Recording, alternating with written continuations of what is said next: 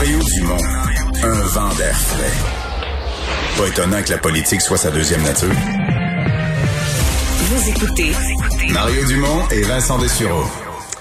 Et c'est l'heure de la chronique de Richard Martineau. Salut Richard. Hey, salut Mario. Il y a une nouvelle euh, qui est une nouvelle du Canada qui fait le tour du monde depuis 4 heures moins 10 cet après-midi. L'agence Reuters le reprise cette nouvelle-là et l'a diffusée partout. Euh, Madame Theresa Tam de la santé publique euh, du Canada euh, a dit qu'il faut porter un masque maintenant quand on fait l'amour. C'est pas des farces. Wear a mask while having sex. Canada's top doctor suggest. Elle a dit ça. Mais je suppose un avec une- masque quand tu fais l'amour. Mais je Ah ouais, suppose avec, voir une, ça. avec une inconnue, là. Ben, écoute, avec ta femme. euh, À ta minute, Vincent, peut-être dans la journée, moi, je, je sors, je suis pas tout le temps avec euh, ma, ma blonde, je rencontre des gens, je croise des gens au travail, peut-être qu'il y a des gens qui ont pas de masque, etc. Je peux ra- ramener à la maison un virus que j'ai attrapé, donc il dit de porter un masque quand on fait Mais l'amour. ça... Attends, on Elle est pas, rendu le- là, mais là. je- je Elle comprends sait pas le type de Non, mais je, me- je m'interroge quand même. Là, je- elle a dit ça. Reuters rapporte ça en fin d'après-midi. Elle a dit ça en début d'après-midi, mais les médias canadiens qui étaient dans la salle l'ont pas rapporté, n'ont pas accroché là-dessus. C'est c'est bizarre. Ottawa. bizarre. Ça que je me demande, est-ce qu'elle a vraiment dit ça? Oui, je vois la CBC. euh, en fait, ce qu'elle dit, c'est avec un nouveau partenaire là, euh, de porter un masque. Alors, c'est ce qu'elle a. euh, de porter là. un masque avec un nouveau partenaire. Bon. Mais vraiment, là, admettons, tu es célibataire, là, et puis tu rencontres quelqu'un.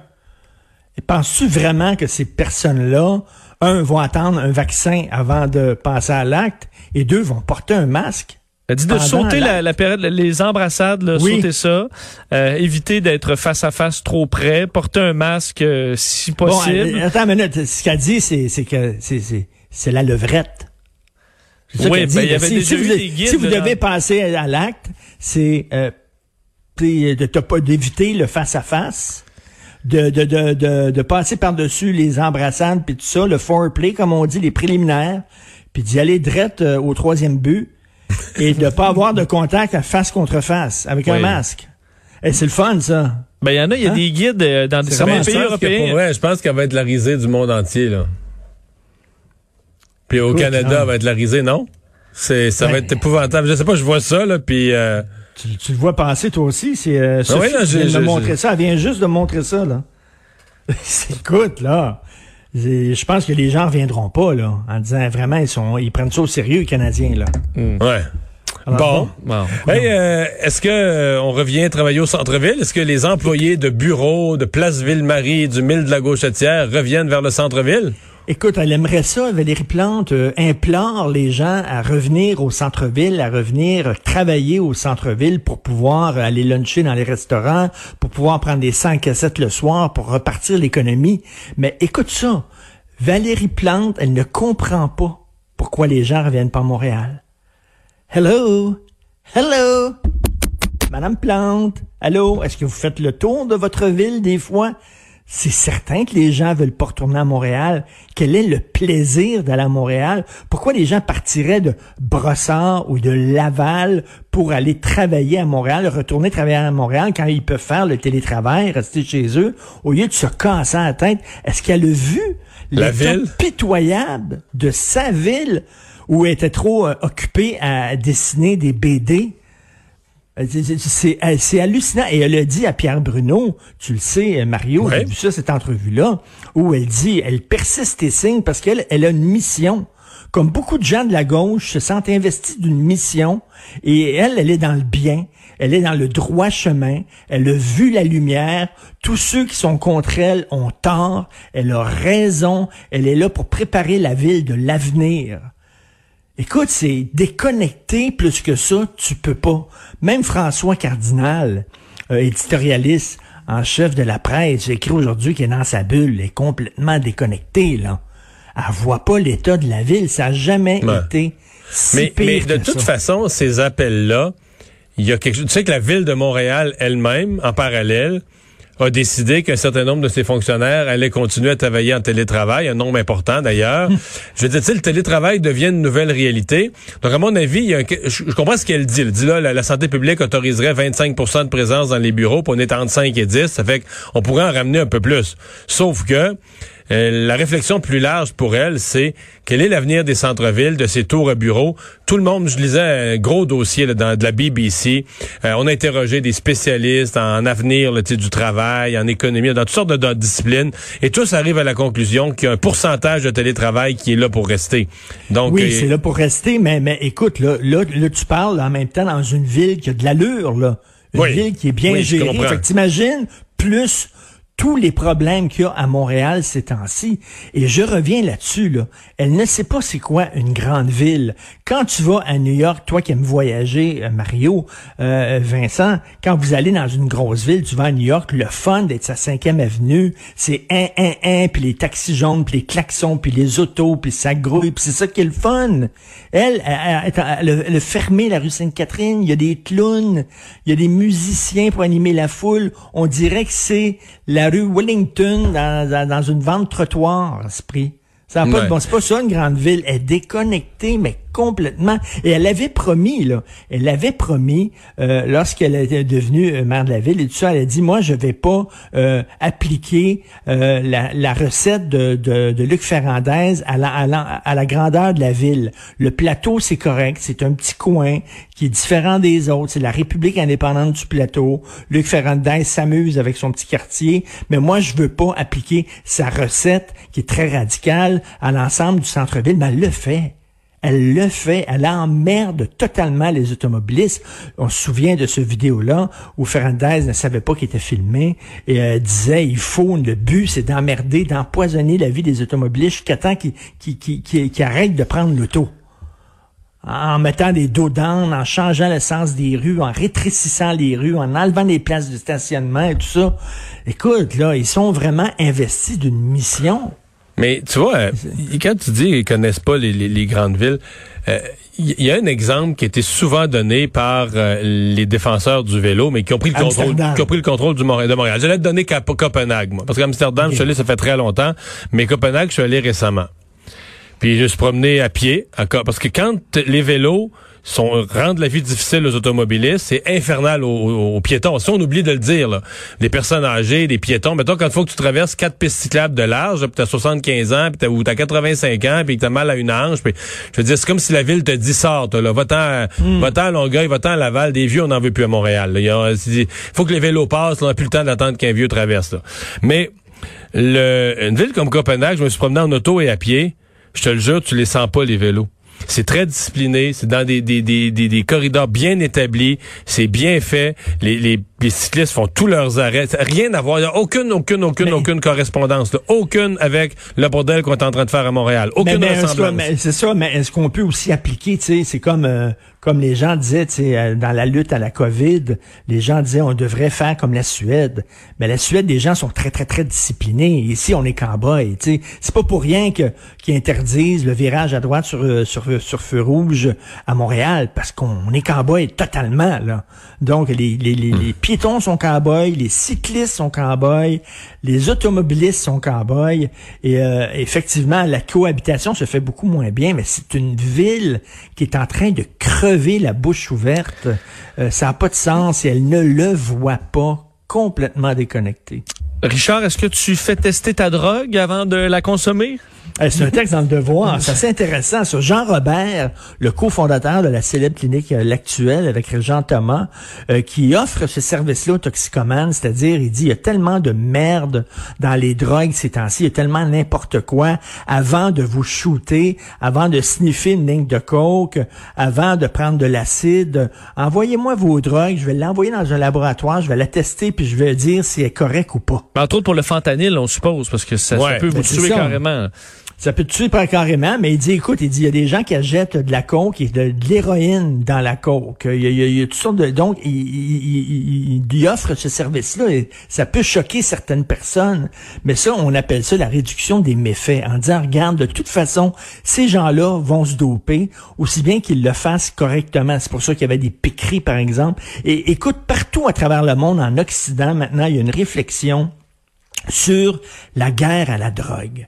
On a investi sur, au cours des années des gonzillards de dollars à la guerre à la drogue. Et moi, J'en prends pas de drogue, pas parce que j'étais un gars pur et tout ça, ça me va pas. J'ai essayé. Quand je fume du pot, je me roule dans un petit coin, puis j'émette le cri du steak haché. OK? Je, je, deviens totalement paranoïaque. Écoute, Mario, je suis tellement paranoïaque quand je fume du pot que je pense qu'il y a des gens qui m'aiment pas. Pour te Oh! dire, là. Pour te dire comment je suis parano. Mais, ben, bref, moi, ça me va pas. Mais même moi, qui a aucun contact avec des pushers, je suis pas dans ce milieu-là. Euh, tu me donnes 15 minutes, je vais appeler quelqu'un qui va appeler quelqu'un, puis je vais avoir une livraison de toutes les dopes possibles et impossibles. Malgré tout l'argent qu'on a mis, toutes les forces policières, c'est un échec. Que disait Einstein? La folie, c'est de toujours faire la même chose en espérant des, résultats différents à chaque fois. Et à un moment donné, là, il y a des politiciens, il y a le journal des économistes, qui est un journal quand même assez conservateur, une revue très conservatrice. Tu as des, euh, des chefs de police, t'as le, le premier ministre de la Colombie-Britannique qui disent, ben là, il va falloir à un moment donné envisager autre chose, c'est-à-dire voir ça pas sous l'angle de la justice et du crime, mais voir ça sous l'angle de la santé publique et euh, permettre la vente libre de toute drogue. Puis voyons, parce que de toute façon, ceux qui veulent de la coke vont en trouver, ceux qui veulent de l'héros vont en trouver et aider ces gens-là comme on aide des alcooliques. Et de plus en plus, quand tu dis que des économistes qui disent, disent on est rendu là, on est rendu là, le Portugal le fait, et on a regardé ce qui se passe au Portugal. Il n'y a pas plus de consommateurs qu'il y en avait avant. Là. Il y en a pas plus. Ils ont légalisé toutes les drogues, les autres. Tu peux avoir là. Mais moi, euh, je reste convaincu d'avoir, des boutiques de l'État où on vend euh, Oh non, de l'État, c'est débile. Ben, si tu veux le rendre légal, tu fais quoi? Ou, ou tu le décriminalises, tu l'attaques autrement. Mais É- Écoute, oui, ça serait, ça serait quand même bizarre, mais je pense que est-ce que c'est un, est-ce que le résultat de la guerre à la drogue, qu'est-ce que ça a donné? Qu'est-ce que ça a donné? Y a-tu moins de consommateurs de drogue? Il y en a pas. C'est une discussion à un moment donné qu'il va falloir avoir dans nos démocraties occidentales, mais je sais pas si les gens sont prêts à ça. L'autre discussion qui euh, va venir euh, de, de la première journée qu'on va avoir un vaccin reconnu, fiable là, pour la COVID, qui va être offert euh, à tous les pays. La première discussion qui va venir ensuite, c'est qui se fait vacciner, qui se fait vacciner en premier, puis après ça, qui se fait pas vacciner? C'est ça. Et ça, ça va être quelque chose, ça, parce qu'il y a des gens qui voudront pas euh, avoir le vaccin, qui veulent pas, ils le disent déjà. Les autres, ils disent c'est une intrusion, c'est mon corps. Si je veux me faire vacciner ou pas, c'est mes affaires. Vous avez pas à me forcer. Et là, si, euh, qu'est-ce qu'on fait? Parce qu'en même temps, on s'en est parlé. Si tu te fais pas vacciner, c'est pas seulement ta santé que tu mets en danger, c'est la santé de tout le monde. Est-ce qu'on va devoir arriver avec une loi où on met la vaccination obligatoire? Et si on la met obligatoire, les gens qui veulent pas se faire vacciner, on fait quoi avec eux autres? On les envoie en prison? On leur donne une amende salée? Non, Euh, mais comment en fait, on va à pouvoir mon avis, à savoir mon si avis, tu quelqu'un est vacciné ouais, ou pas? À mon avis, tu pourras pas rendre ça obligatoire. là. On Il y a pourra trop. pas. Ça va être une Et- guerre, euh, une guerre dans la population. Les gens qui, de toute façon, tu peux pas vraiment parler. Beaucoup de gens qui sont contre euh, euh, croient à rien, croient pas à la science, croient pas à rien. Euh, ça, ça va être in- in- infernal, tu sais, comme discussion. Ben, Donc, ça va être contesté devant les tribunaux, ça c'est sûr et certain. sûr. Et les tribunaux moi, vont, vont ouais. parce que en Pour moi, la temps, a- question, c'est pas euh, le, le gouvernement rendra pas le vaccin obligatoire, donc les gens vont être libres de se faire vacciner ou pas. Pour moi, c'est des décisions qui vont devenir plus locales. Par exemple, est-ce qu'un employeur qui veut avoir la paix, dis moi dans mon entreprise, là, je commence des mesures, puis des ci, puis des ça, puis des gens Ben- qui peuvent pas se croiser dans le backstore, ben moi je veux, je l'oblige. Puis là, là, tu vas peut-être avoir des procès d'employés qui vont dire, ben moi mon employeur peut pas m'obliger. Ben, Est-ce tu sais, que- actuellement, actuellement, tu as des employeurs qui obligent leurs employés à passer des tests pour savoir s'ils ont consommé de la drogue. Ouais. Euh, puis c'est permis, tu sais, entre Ouais, autres, ouais. euh, si tu, si tu conduis des Mais le véhicules vaccin lourds, serait un peu plus, ouais, le vaccin pourrait être un peu plus complexe. Après ça, ben, est-ce que, mettons, je sais pas, moi, une ligue, est-ce qu'une ligue de bowling, une ligue de quilles pourrait dire, ben, nous, on veut pas de COVID, les gens ont peur, euh, on impose que si tu veux venir jouer dans la ligue, il faut que tu sois faut que vacciné. tu sois vacciné. Euh, une ligue de sport ou de sport de contact ou de combat. Puis là, je pourrais nommer une liste. C'est toutes sortes de lieux, d'activités, d'endroits, d'entreprises où les patrons, les gens, les responsables, ou même un vote de la majorité. Je donne l'exemple oui. d'une ligue sportive. Un vote de la majorité dit non, là, là, la pandémie, ça fait un an et demi qu'on l'a d'impact. On est écœuré de la pandémie. Si tu veux jouer dans la ligue, tu te fais vacciner. Ben, t'as là, des clubs échangistes. si tu veux venir au club échangiste, faut que tu montres que tu es vacciné. Là. Sinon, là, euh, nous Ouais. autres, on veut pas des gens qui font l'amour avec des masques. On veut rien savoir de ça.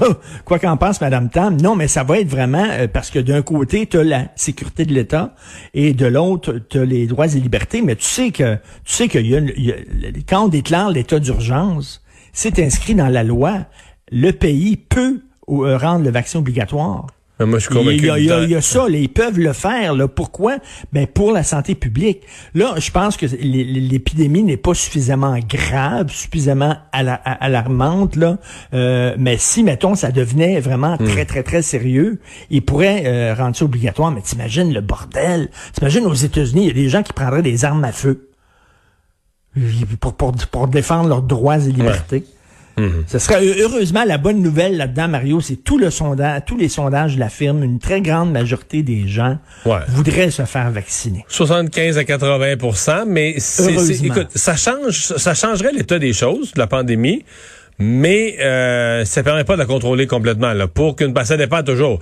Euh, si tu 75-80% mais que dans l'autre 25, tu as carrément des gens qui ont eu la maladie déjà, donc ils sont ils sont vaccinés par le fait qu'ils ont déjà eu la maladie, là tu pourrais monter à 85. Mm. Là tu es dans un taux de protection. C'est toujours choquant parce que les gens qui se font pas vacciner et puis là c'est vrai pour la rougeole, toutes les maladies ben qu'est-ce que tu veux? Ben ils profitent de notre sens ben de oui, responsabilité. Exactement. Ils, profitent de notre sens de responsabilité. Et ce qui est inquiétant, c'est que d'année en année, euh, les groupes anti-vaccins, le nombre de gens anti-vaccins augmente.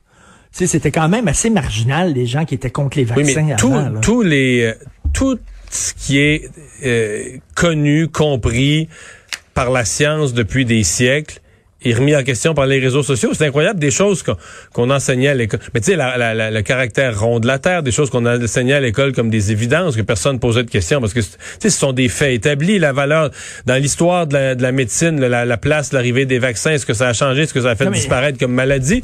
Mais avec les réseaux sociaux, tout ça est remis en question parce que des gens fou, sont... C'est fou, dans les années 30, peut-être que tu pouvais croire que la, la Terre était plate. Dans les années 20, en 1700, peut-être tu pouvais croire ça, mais aujourd'hui, je veux dire, avec les voyages, puis tout ça, les, les caméras, les satellites, on les a toutes vues, les images, que des gens croient encore à ça. Et euh, tu sais que Carl Sagan, euh, le fameux euh, scientifique qui avait fait l'émission Cosmos à l'époque des années 80, qui avait été un énorme succès, une émission de vulgarisation scientifique. Avant de mourir, il est mort il y a quelques années, il a écrit un livre avant de mourir où il disait, écoutez, la science recule. Et son livre s'appelait The Demon Haunted World, c'est-à-dire le monde hanté par les démons. Et il disait, plus ça va, et ça c'était dans les années 80 qui est mort, 80-90, il disait plus ça va, euh, plus le scepticisme envers la science grossit, plus on s'en va dans des, dans, plus on croit à des démons, à des superstitions et tout ça. Et hmm. ça, c'était avant, l'apparition des médias sociaux. Il capoterait quand il s'agit aujourd'hui. Mettons. Ben. merci beaucoup, Richard. À demain. on se voit demain. Bye. Au revoir.